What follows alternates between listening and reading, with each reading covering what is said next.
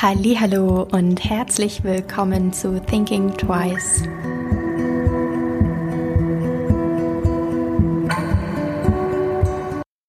In der heutigen Folge dreht sich alles um das Thema Textilmüll. Nach Schätzungen werden weltweit insgesamt 99 Millionen Tonnen Textilien und Kleidung konsumiert. Eines der größten Probleme ist dabei die Schnelllebigkeit der Mode.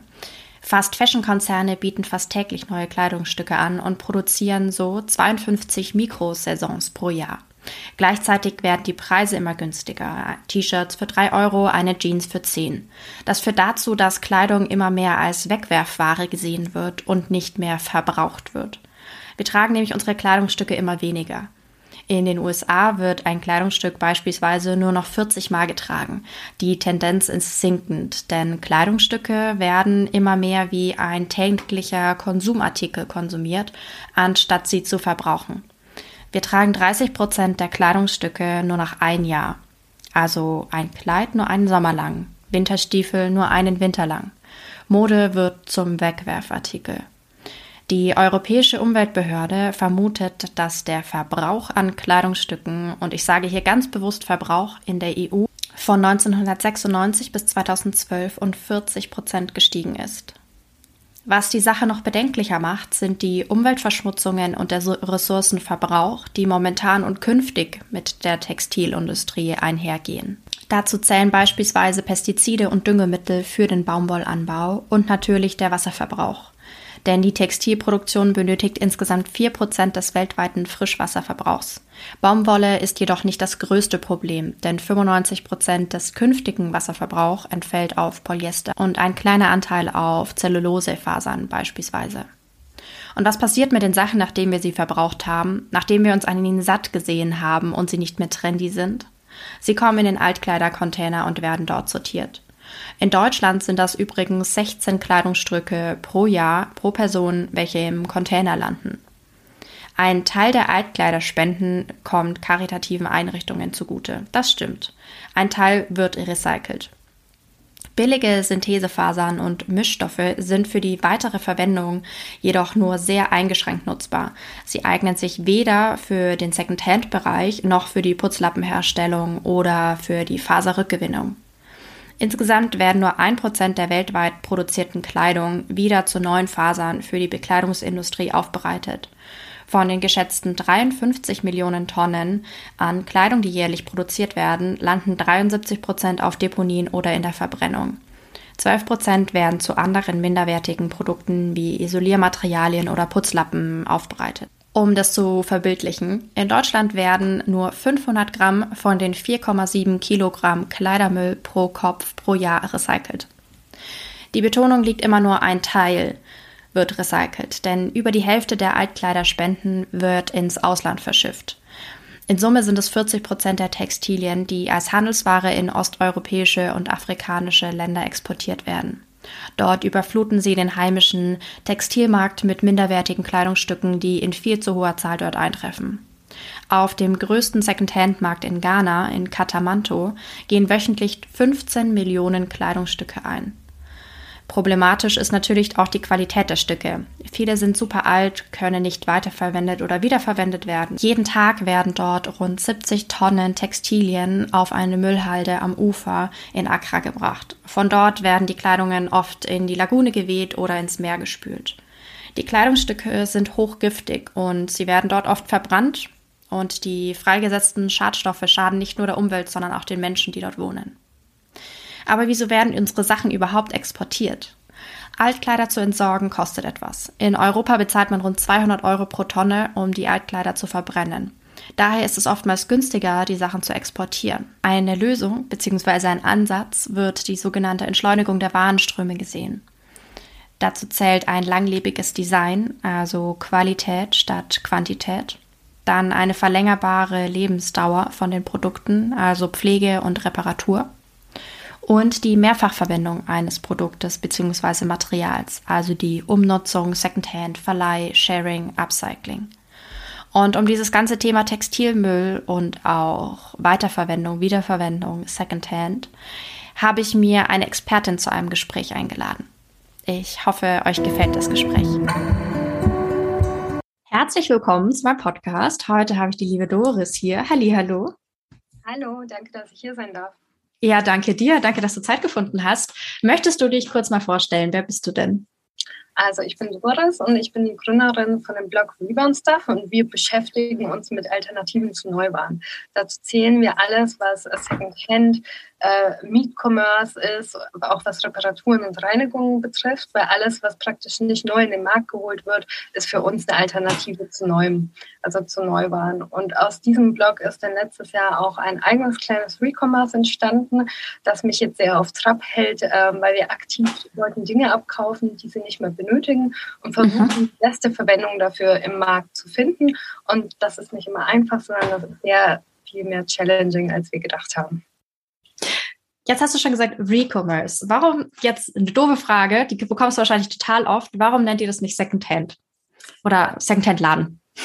Secondhand gibt es ja schon sehr lange, also seit den 80ern. Man muss sich das so ein bisschen vorstellen.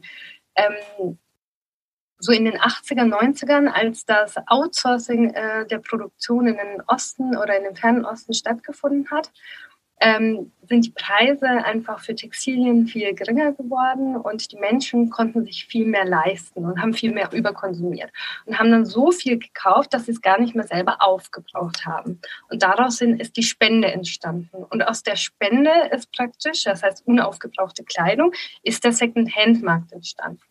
Und Secondhand ist klassisch etwas, was man als Resale angeht. Das heißt, Leute geben etwas umsonst ab als Spende und dann wird es nochmal verkauft, um soziale Projekte daraus zu finanzieren oder kommerziell. Gibt ja beides. Und Recommerce ist etwas, also ist äh, praktisch, seitdem es äh, E-Commerce gibt, seitdem wir Daten haben und digital sind, und das ist so mit dem Wandel in den 2000ern gekommen, ähm, da kann man jetzt Dinge aktiv ankaufen. Und das heißt, man kauft direkt vom Kunden an, man macht sowas, was ich gerne Urban Sourcing nenne. Ähm, man holt etwas, was man auf dem Markt weiß, das sich gut verkaufen lässt, direkt aus den Haushalten von den Leuten, die es nicht mehr brauchen, raus. Und das hat begonnen mit sehr standardisierten Produkten wie Bücher, weil die hinten einen mhm. ISBN-Code haben, ging dann zu Handys weiter, weil die auch so super standardisiert sind. Und das ist jetzt aber auch ähm, mit Kleidung ach, die ersten, die das machen oder äh, sogar schon sehr lange machen, schon einige Jahre. Äh, und das ist der Recommerce. Das heißt ein umgekehrter E-Commerce sozusagen. Mhm. Jetzt hast du gesagt, mit dem Aufbrauchen von Kleidung. Meinst du, wir haben das so ein bisschen verlernt, unsere Kleidung wirklich so lange zu tragen, bis die Schuhe Löcher haben, bis die Jeanshose einfach nicht mehr hält, etc. Also dieses Aufbrauchen, das hört man ganz selten, finde ich, im Zusammenhang mit Mode jetzt ja, aktuell. Ich glaube, das sind drei Bewegungen, die sich da ein bisschen Hand in Hand genommen haben. Man ist ja früher irgendwie in eine Familie geboren worden, die etwas war und die etwas blieb. Also man war im Bäuerin, man war eben irgendwie Adlige, das war man. Und da gab es einen Dresscode und den hat man sozusagen mit der Konfirmation, hat man die Kleider für die Erwachsenen bekommen, die hat man mhm. angezogen, bis man Mutter war. Und es gab bestimmte Kleidung, die war vorgeschrieben, die gehörte zum sozialen Status. Und dann sind wir zu einer Kultur übergegangen, in der wir sein konnten, was wir möchten. Und das heißt, wir behalten jetzt auch nicht mehr einen Job für ein Leben. Alle zwei Jahre ändern wir Jobs und der, der wir sein wollen. Und die Mode zieht danach. Also die Mode ist ja nur ein Spiegel danach. Und natürlich, wenn ich einen äh, Pullover habe, den ich 40 Jahre anziehe, weil ich immer das Gleiche mache, weil ich den gleichen Job habe, weil ich die gleiche soziale Umfeld habe, weil ich die gleiche soziale äh, Stand habe, dann kann ich diesen Pullover auch 40 Jahre anziehen. Und ähm, wenn ich als zwei Jahre ändere, also mein Job, mein soziales Umfeld und so weiter, ähm, sieht man auch an Unternehmen. Also manche haben Dresscodes, die sind sehr formal, dann gibt es manche, die sind ähm, sehr ähm, ja, informell. Also früher, ich komme ja auch aus der Region Nürnberg, da waren wir bei Puma und Adidas. Es ist halt ein No-Go, wenn du zu Puma äh, in Adidas-Schuhen gehst und umgekehrt. Das hieß aber, ja. dass viele, die für beide Unternehmen gearbeitet haben, mit dem Arbeitgeberwechsel komplette Garderobe einmal gewechselt haben. Ja. Also, die hat man ja nicht einfach getauscht mit dem, der dann zu der anderen Firma gegangen ist.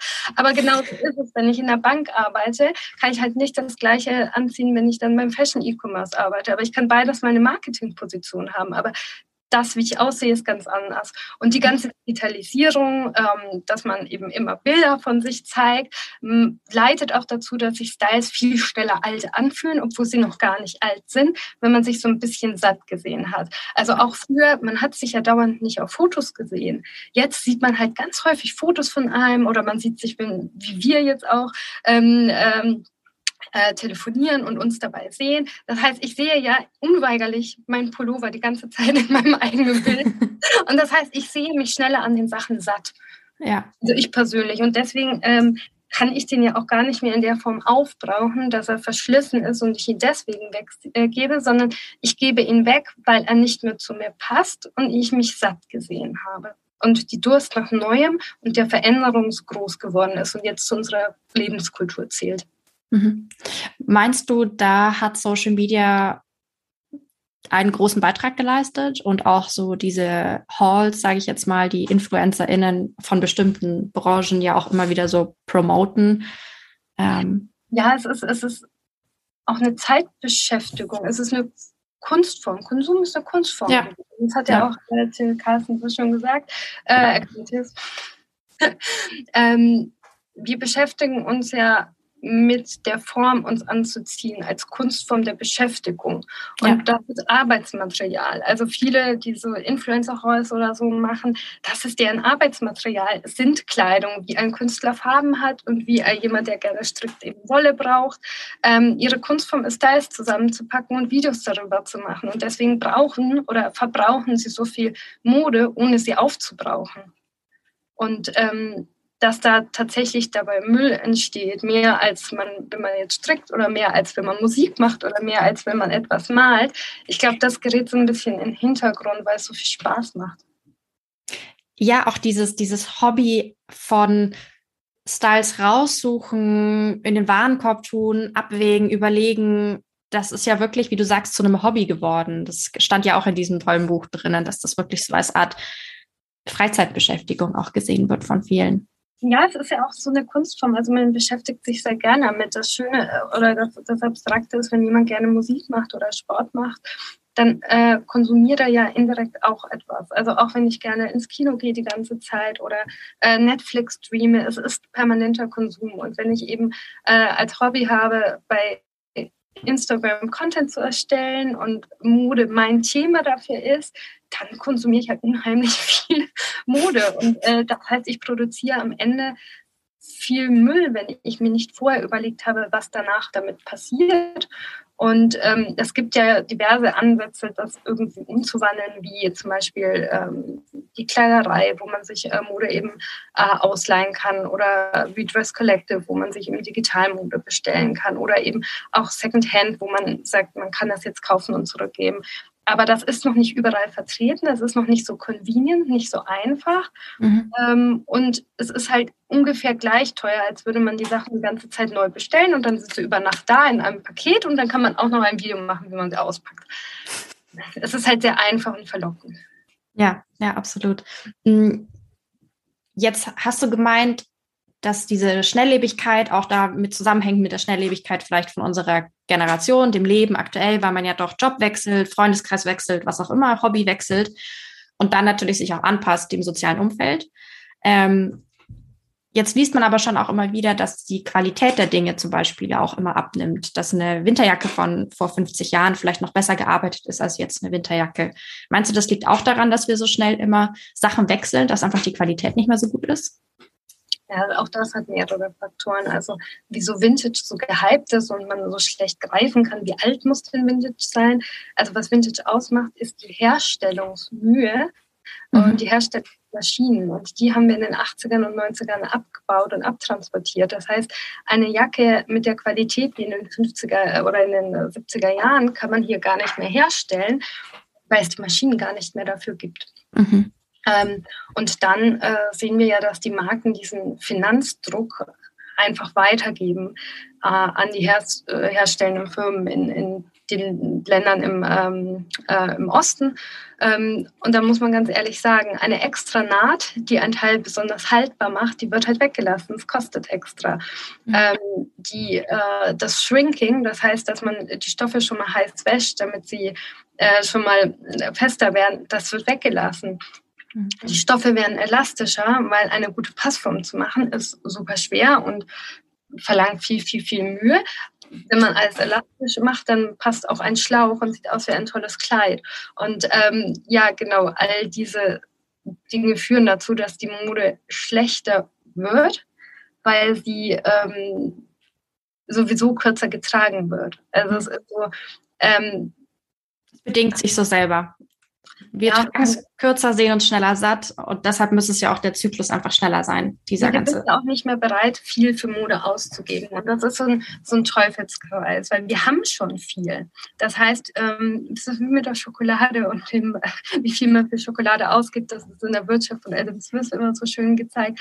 Wenn ich schon viele Seidenblusen daheim habe, bin ich nicht bereit, für die elfte, zwölfte so viel auszugeben wie die erste, die ich mir gekauft habe. Ja. Weil ich sie auch gar nicht mehr so oft anziehen kann, weil ich ja schon zehn daheim habe und weil ich sie gar nicht so viel genießen würde. Das heißt, die Textilhändler müssen die Dinge so ähm, billig machen, dass wir überhaupt noch kaufen, weil wir haben die Schränke ja voll. Und wären die Dinge teurer, würden wir es uns mehr überlegen und gar nicht mehr so viel kaufen, weil wir brauchen es ja eigentlich gar nicht. Ja, ja. Das heißt, unsere Schmerzgrenze muss ganz, ganz weit unten liegen und die Dinge müssen richtig billig sein damit wir die halt noch kaufen. Äh, und das liegt daran, weil wir alles schon haben. Wir brauchen ja nichts mehr. Es geht ja nur noch ums Wollen. Und deswegen werden die Dinge immer schlechter, weil wir sie gar nicht mehr gut herstellen können, weil wir die Art und Weise, Dinge gut herstellen und durchdacht herzustellen, verlernt haben und ähm, ja, weil wir sie gar nicht mehr so lange nutzen werden. Wir haben auch die Freude verloren, Dinge zu nutzen. Also ich meine, jeder kennt das, wenn er sich mal was richtig hart erspart hat, gekauft hat und den Pulli geliebt hat, dann trennt er sich viel schwerer davon. Der hat irgendwie, irgendwie hat man eine Beziehung zu Dingen. Und diese Beziehung zu Dingen, die haben wir immer weniger. Wir, wir haben uns sehr entkoppelt emotional von Dingen, wo man denkt, wie kann man denn emotional an Dinge gekoppelt sein? Doch, ähm, weil sie geben uns, sie erfüllen ja eine Funktion in unserem Leben. Und wenn sie diese Funktion nicht mehr aktiv erfüllen dürfen, dann verlieren sie eben auch an Bedeutung. Ja, das fand ich jetzt total schön, weil wir sind gleich tatsächlich in meinem Kleiderschrank ein paar Sachen eingefallen, die genau diese emotionale Bindung haben, wo ich weiß, von welchem Geld ich mir die gekauft habe, von welchem Job ich den damals als Studentin hatte oder als Schülerin noch. Ähm, und die würde ich tatsächlich auch nicht hergeben, die Sachen, weil ich da einfach sehr emotional dran hänge und beziehungsweise immer noch stolz bin, was ich mir da erspart habe. Ähm, musste jetzt gerade schmunzeln, während es du so erzählt hast. Ja, und andererseits macht aber genau diese Beziehung es manchmal schwer, Dinge weiterziehen zu lassen, weil wenn wir die Sachen dann auf Marktplätzen verkaufen, dann haben wir sowas, was sich ein Endowment-Effekt nennt. Also wir, wir bewerten das Produkt nicht mehr objektiv, was es wert ist, sondern wir, bewerten es mit dem, was wir eigentlich dafür bezahlt haben und das, was es uns bedeutet. Und das macht ja. die Marktplätze so ähm, undurchsichtig und so äh, subjektiv die Preisgestaltung, dass ich dann großer Recommerce-Fan bin, weil man kann Dinge einfach anschauen, was sie noch wert sind. Ganz einfach. Ist es Leder? Ist es Baumwolle? Wie ist es vernäht? Was für eine Grammatur hat der Stoff?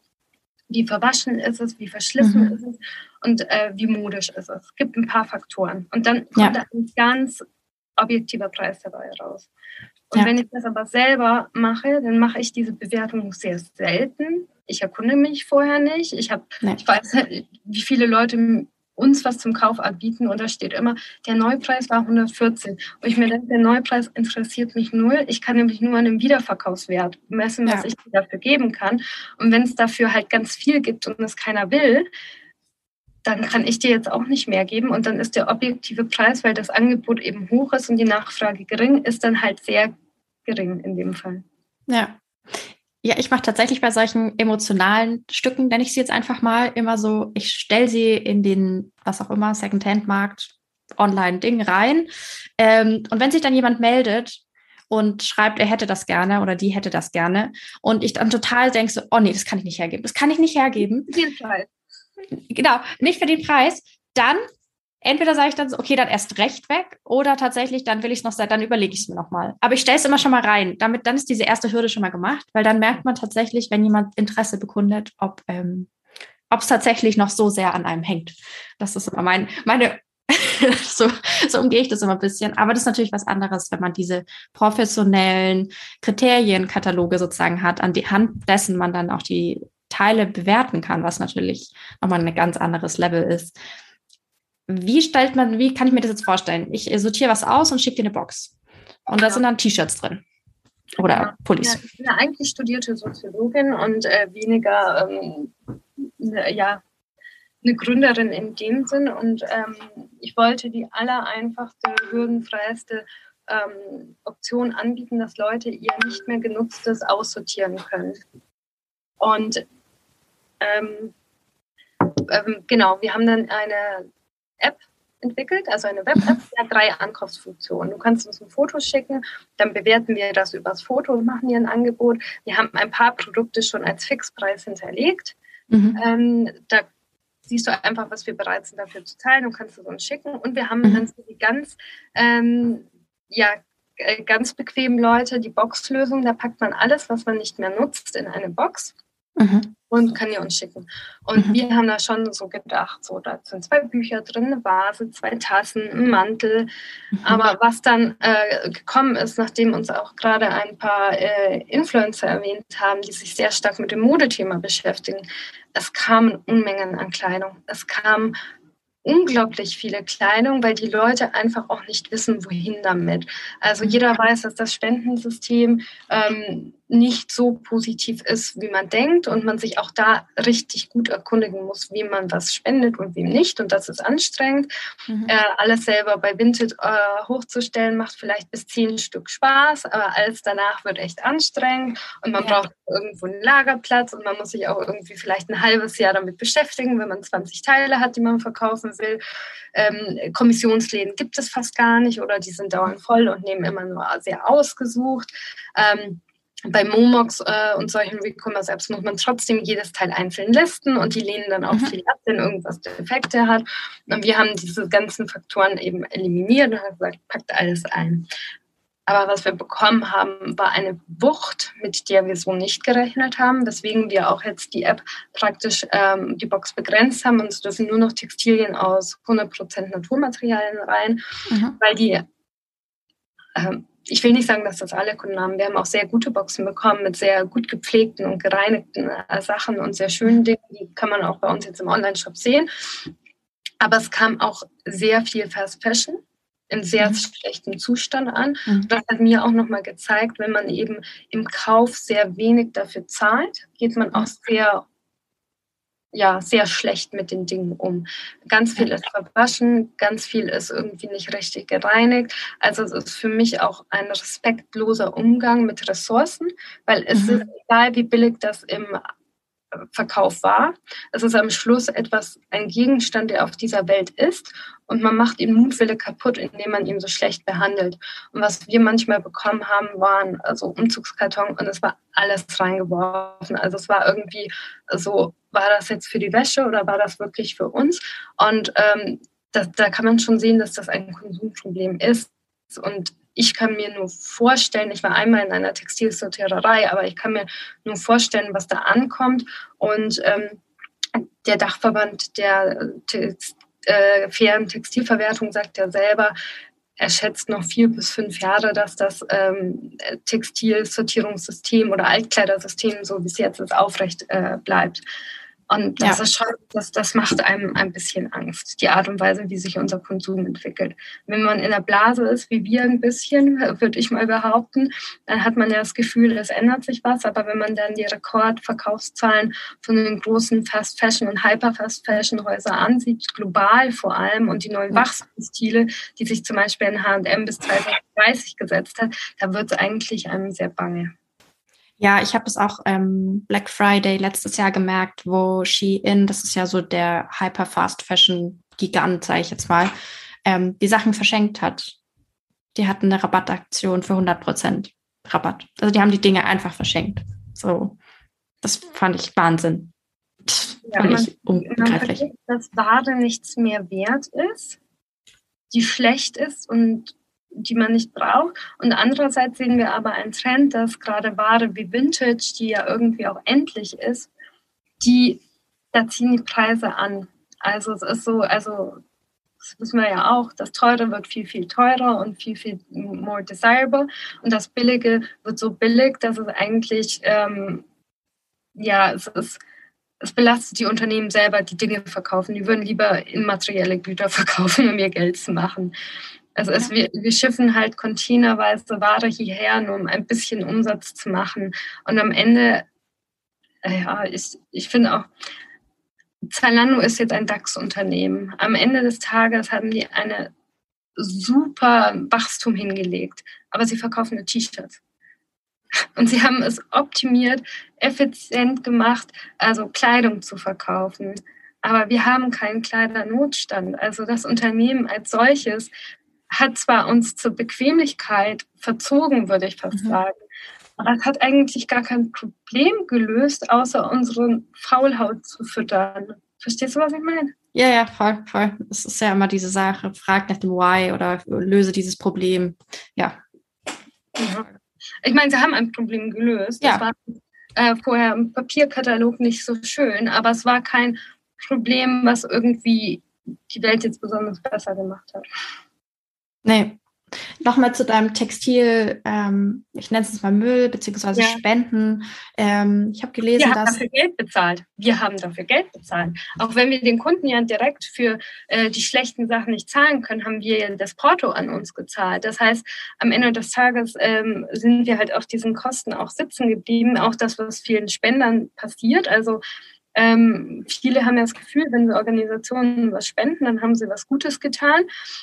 Aber dass das am Schluss Kosten sind, ähm, Kosten vielleicht auch für die thermische Verwertung, die man mittlerweile zahlen muss, oder Kosten, das alleine zu sortieren, um die paar Cherries und die paar Cream Pieces rauszupicken. Das vergessen viele Leute.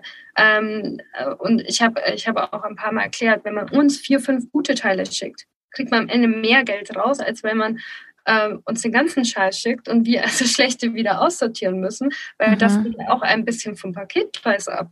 Und ich glaube, das ist den Leuten immer gar nicht so bewusst. Und ich glaube auch, die Leute tun sich furchtbar schwer zwischen, das ist jetzt Müll und das ist noch was wert, selber zu unterscheiden. Weil manchmal, wenn man neue Dinge kauft, sind die ja schon per se Müll.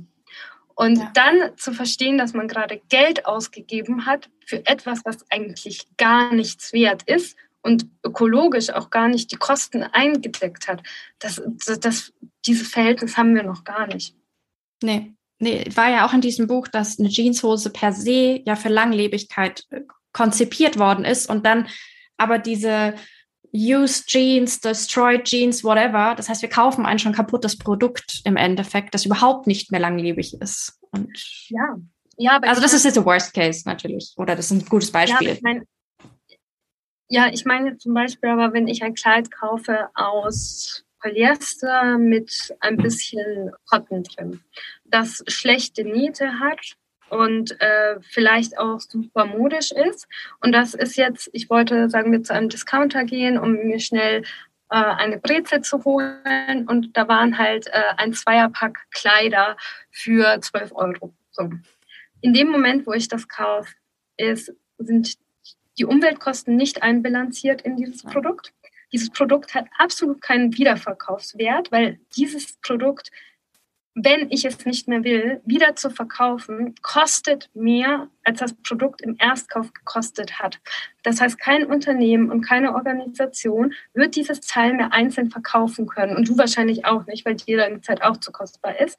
Das heißt, es landet irgendwo als Balk. Im Balk heißt ja irgendwo in der Menge und wird irgendwo im Kilo irgendwohin verschifft. Ob es dann nochmal verkauft wird, ob es dann nochmal verbrannt wird, ob es dann irgendwo auf einer illegalen Deponie landet. Dieses Teil an sich ist wirtschaftlich nichts wert. Und es ist schon bei dem Punkt, an dem du es kaufst, eigentlich für die Gesellschaft Müll und du mhm. kannst es halt so lange wie möglich noch nutzen. Aber in dem Moment, wo du es discarded und du hast die aktive Entscheidung gemacht, das zu verkaufen, es in den Markt zu holen, weil es wird nochmal neu bestellt, wenn du es gekauft hast. Das heißt, du hast aktiv Müll gekauft und in den Markt geholt. Und das ist vielen Leuten nicht bewusst. Mhm. Was muss dafür passieren, dass uns das bewusst wird?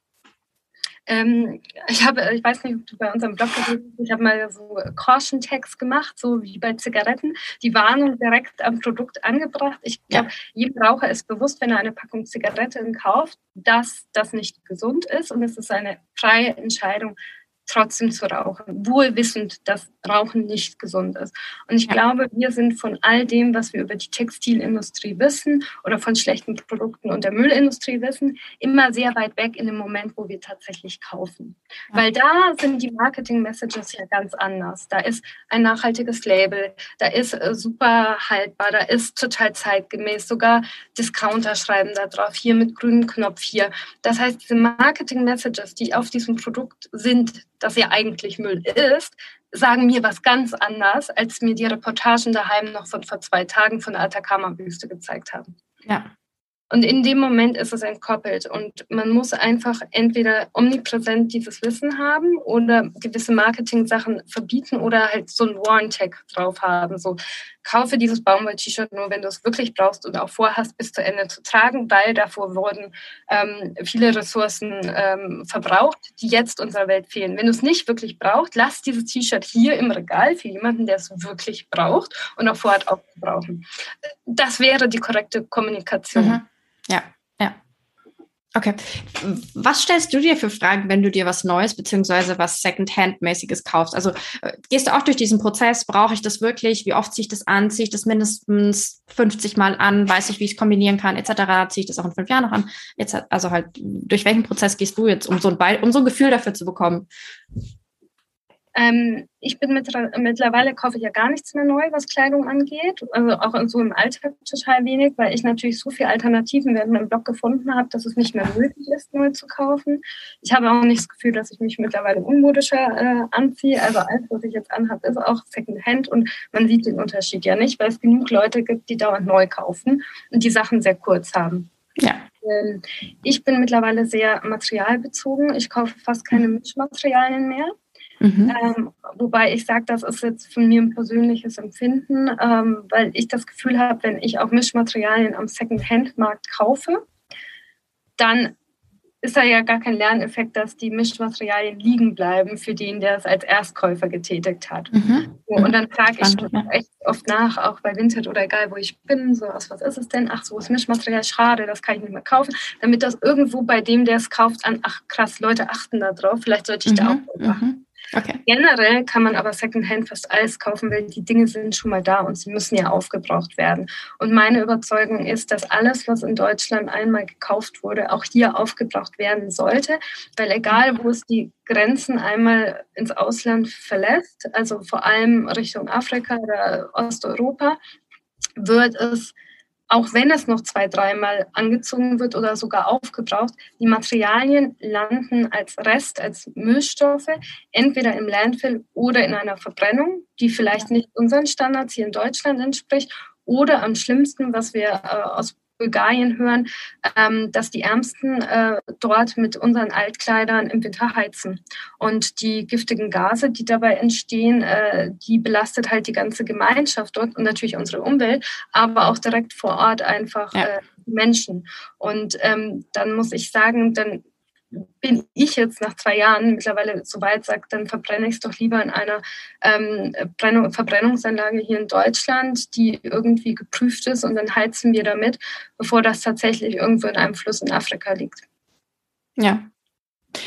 Worauf kann ich jetzt dann als, also soll ich dann als Konsumentin jetzt ganz doof gefragt, was sind so die Kriterien, die ich dann an etwas, wenn ich mir jetzt was kaufe, sei es Secondhand oder neu, ähm, achten sollte, mit dem Gedanken, okay, kann ich es danach weiterverkaufen? Ist das Hauptmerkmal dieses Material, dass ich sage, ich kaufe 100% Baumwolle? Ähm, also Monomaterialien sind immer besser. Mhm. Das heißt halt, ähm, ähm, das kann ja auch Seide sein oder Wolle sein oder mhm. wie immer Baumwolle sein. Mischmaterialien im Allgemeinen sind ein Problem.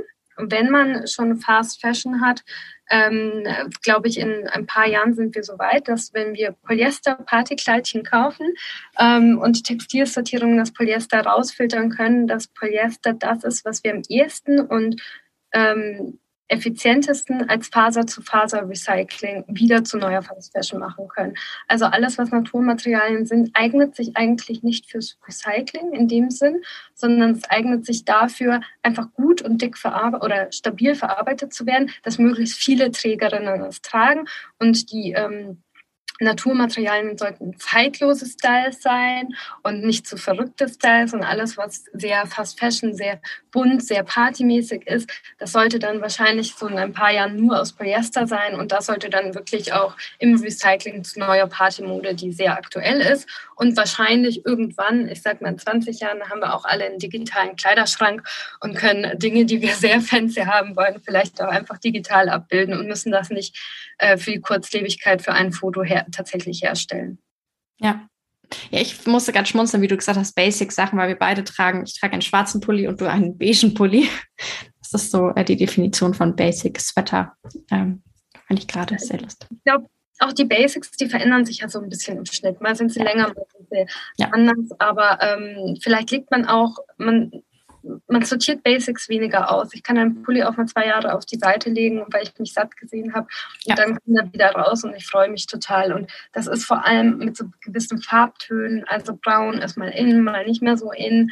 Aber es kommt immer wieder ähm, viel mehr als, als ähm, oder bei Hosenschnitten, da ist das auch so. Ja. Ähm, die kann man gerne lange aufheben wenn die ja. Naturmaterialien haben, die einfach gut einlagern und dann, ähm, dann kann man in vier, fünf Jahren vielleicht die eine Freundin geben oder sonst was. Äh, aber wenn die einmal in die Textilsortierung gerät, äh, oder eine neue Trägerin finden kann man natürlich immer, aber wenn die einmal in die Textilsortierung gerät und eben nicht zu dieser Premium-Ware ist, dann verlässt sie eben das Land und dann wird sie auch manchmal unachtsam behandelt und geht dabei mhm. vielleicht kaputt. Mhm. Also das ist natürlich auch so, wenn ich jemand bin, sollte ich meine, Mo also ich sollte generell meine Mode immer pflegen und achtsam behandeln. Und dazu zählt ein richtiges Waschen und ein richtiges Lagern. Und mhm. wenn ich sie dann irgendwo spende, ähm, und sie dort im Balk behandelt wird, dann nimmt sie halt Schaden bei der Lagerung und beim Verschicken. Und das macht natürlich wieder Wert oder Ressourcen kaputt. Mhm. Das heißt, du meinst auch so Thema Materialkunde, Pflegekunde wäre wichtig, dass das auch nochmal ein bisschen in die breitere Gesellschaft oder so tiefer in uns verankert wird, wieder, weil wir hatten das ja mal früher oder unsere Omas oder so, die wussten das ja, wie man Wollpulli pflegt zum Beispiel. Ja, und da muss ich sagen, da, da rede ich hier mit anderen auch oft drüber. Also die Markenkunde hat die Materialkunde abgeworben und wir selber aus, aus äh, ich habe jahrelang im Marketing gearbeitet, ich war der größte Markenfan ähm, und man vertraut Marken blind. Also man sagt, mhm. der Pulli muss doch viel wert sein, der ist doch von XY. Dabei ja. schaut keiner mehr ins Etikett aus, was er eigentlich ist. Und diese Markenkunde hat die Materialkunde dermaßen überrannt, dass wir unserer eigenen Einschätzung von Materialien weniger zumuten als der Marke, die da drin steht, weil das mhm. der Wiederverkaufswert. Und ähm, da komme ich jetzt zu dem Experiment. Ich habe letzte Woche einen, einen Flohmarkt gemacht und ich habe fast 40 äh, äh, Kisten Kleidung mitgenommen und habe ein Pay What You Want Event gemacht.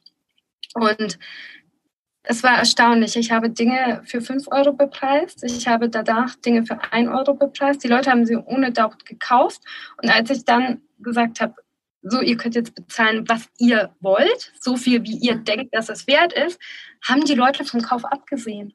Sie konnten es selber nicht einschätzen. Und ich habe das gleiche bei Instagram gemacht. Mhm. Ich habe Kinderkleidung verkauft und die Leute sollten einfach das zahlen, was sie zahlen möchten. Ich habe geschrieben, aus welchem Material ist es, welche Marke ist es und welche Größe ist es. Pay what you want. Und nach zwei Stunden hat irgendwie keiner kaufen wollen. Ich war so, oh, sind die Styles nicht schön? So, Leute, wollt ihr lieber Fixpreise haben?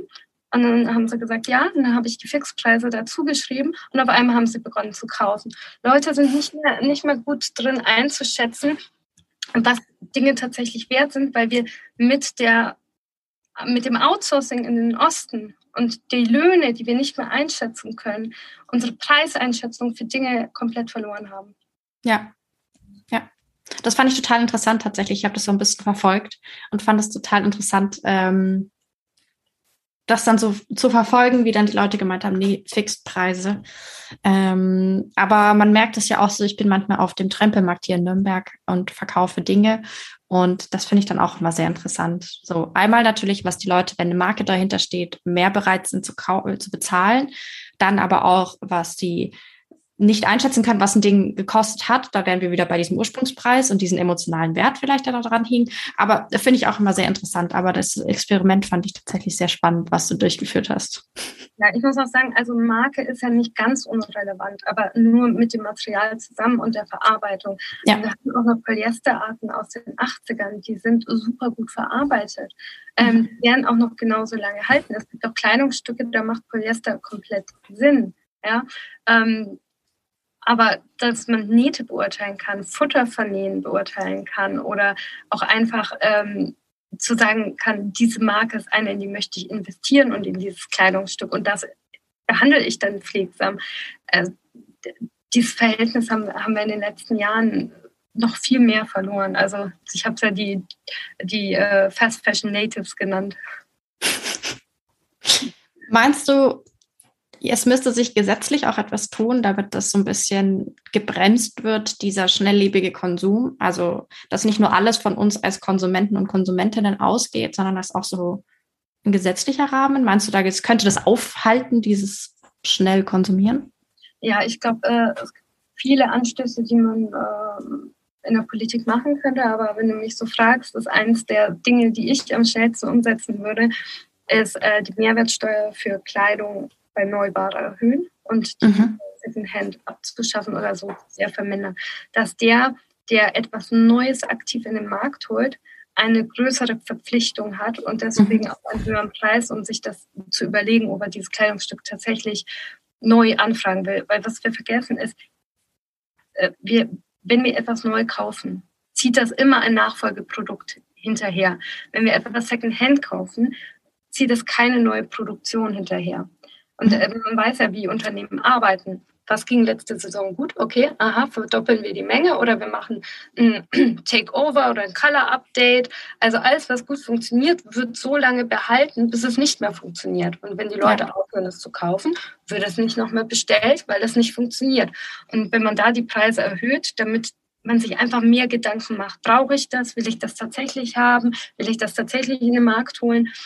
Und bei Secondhand die Preise billiger macht, dass man sagt, ach komm, das ist jetzt schön, das nehme ich mit, damit man es auch wirklich aufbraucht. Ich denke, da wäre schon ein Hebel. Mhm. Total spannend. Da habe ich tatsächlich noch nie dran gedacht. Also danke für den Input, fand ich tatsächlich spannend. Das würde ich morgen umsetzen, wenn ich könnte. das heißt, wenn du morgen Bundeskanzlerin wärst, würdest du das umsetzen?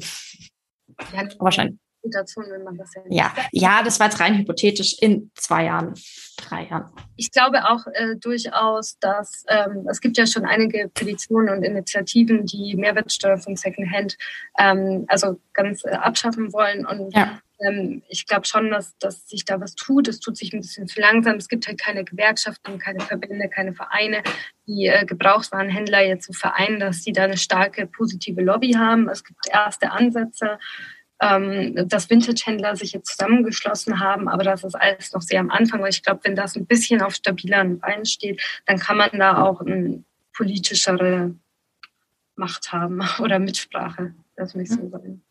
Ja. Das war jetzt auch tatsächlich meine letzte Frage an dich.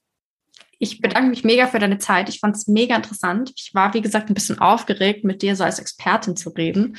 Ähm, fand es mega interessant. Ich werde deinen Blog und ähm, Instagram-Account etc. und natürlich den Shop auch verlinken, damit die Hörerinnen und Hörer dich finden können.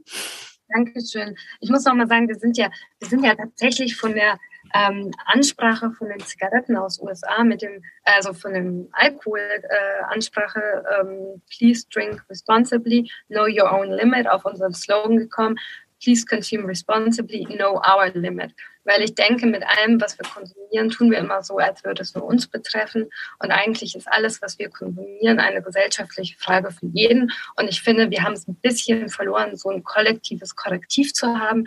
Wir haben uns, ja. also wir können über Konsum nicht mehr offen reden, weil es immer so als Kritik rüberkommt, wenn ich sage, ey, was ist da für ein Quatsch gekauft? So lass mich doch das muss ich wieder, das muss, das wäre mein Wunsch, dass man da wieder offener drüber reden kann mhm. und auch Materialkunde und Produktkunde wieder teilen kann. Ja. Ja, voll, voll dieser offene Diskurs, dass es keine Kritik ist, äh, tatsächlich. Das finde ich richtig gut. Das ist doch ein schönes Schluss, ein schöner Schlussappell ähm, an die Hörerschaft. Danke, Danke dir. Dass du durftest. Das ist ein Herzensthema von mir. Ich hoffe, dir hat diese Folge gefallen. Wenn ja, erzähle es gerne weiter an andere wundervolle Menschen, Freunde, Familie und lass es sie wissen. Du kannst mich auch sehr gerne bewerten und dann freue ich mich aufs nächste Mal.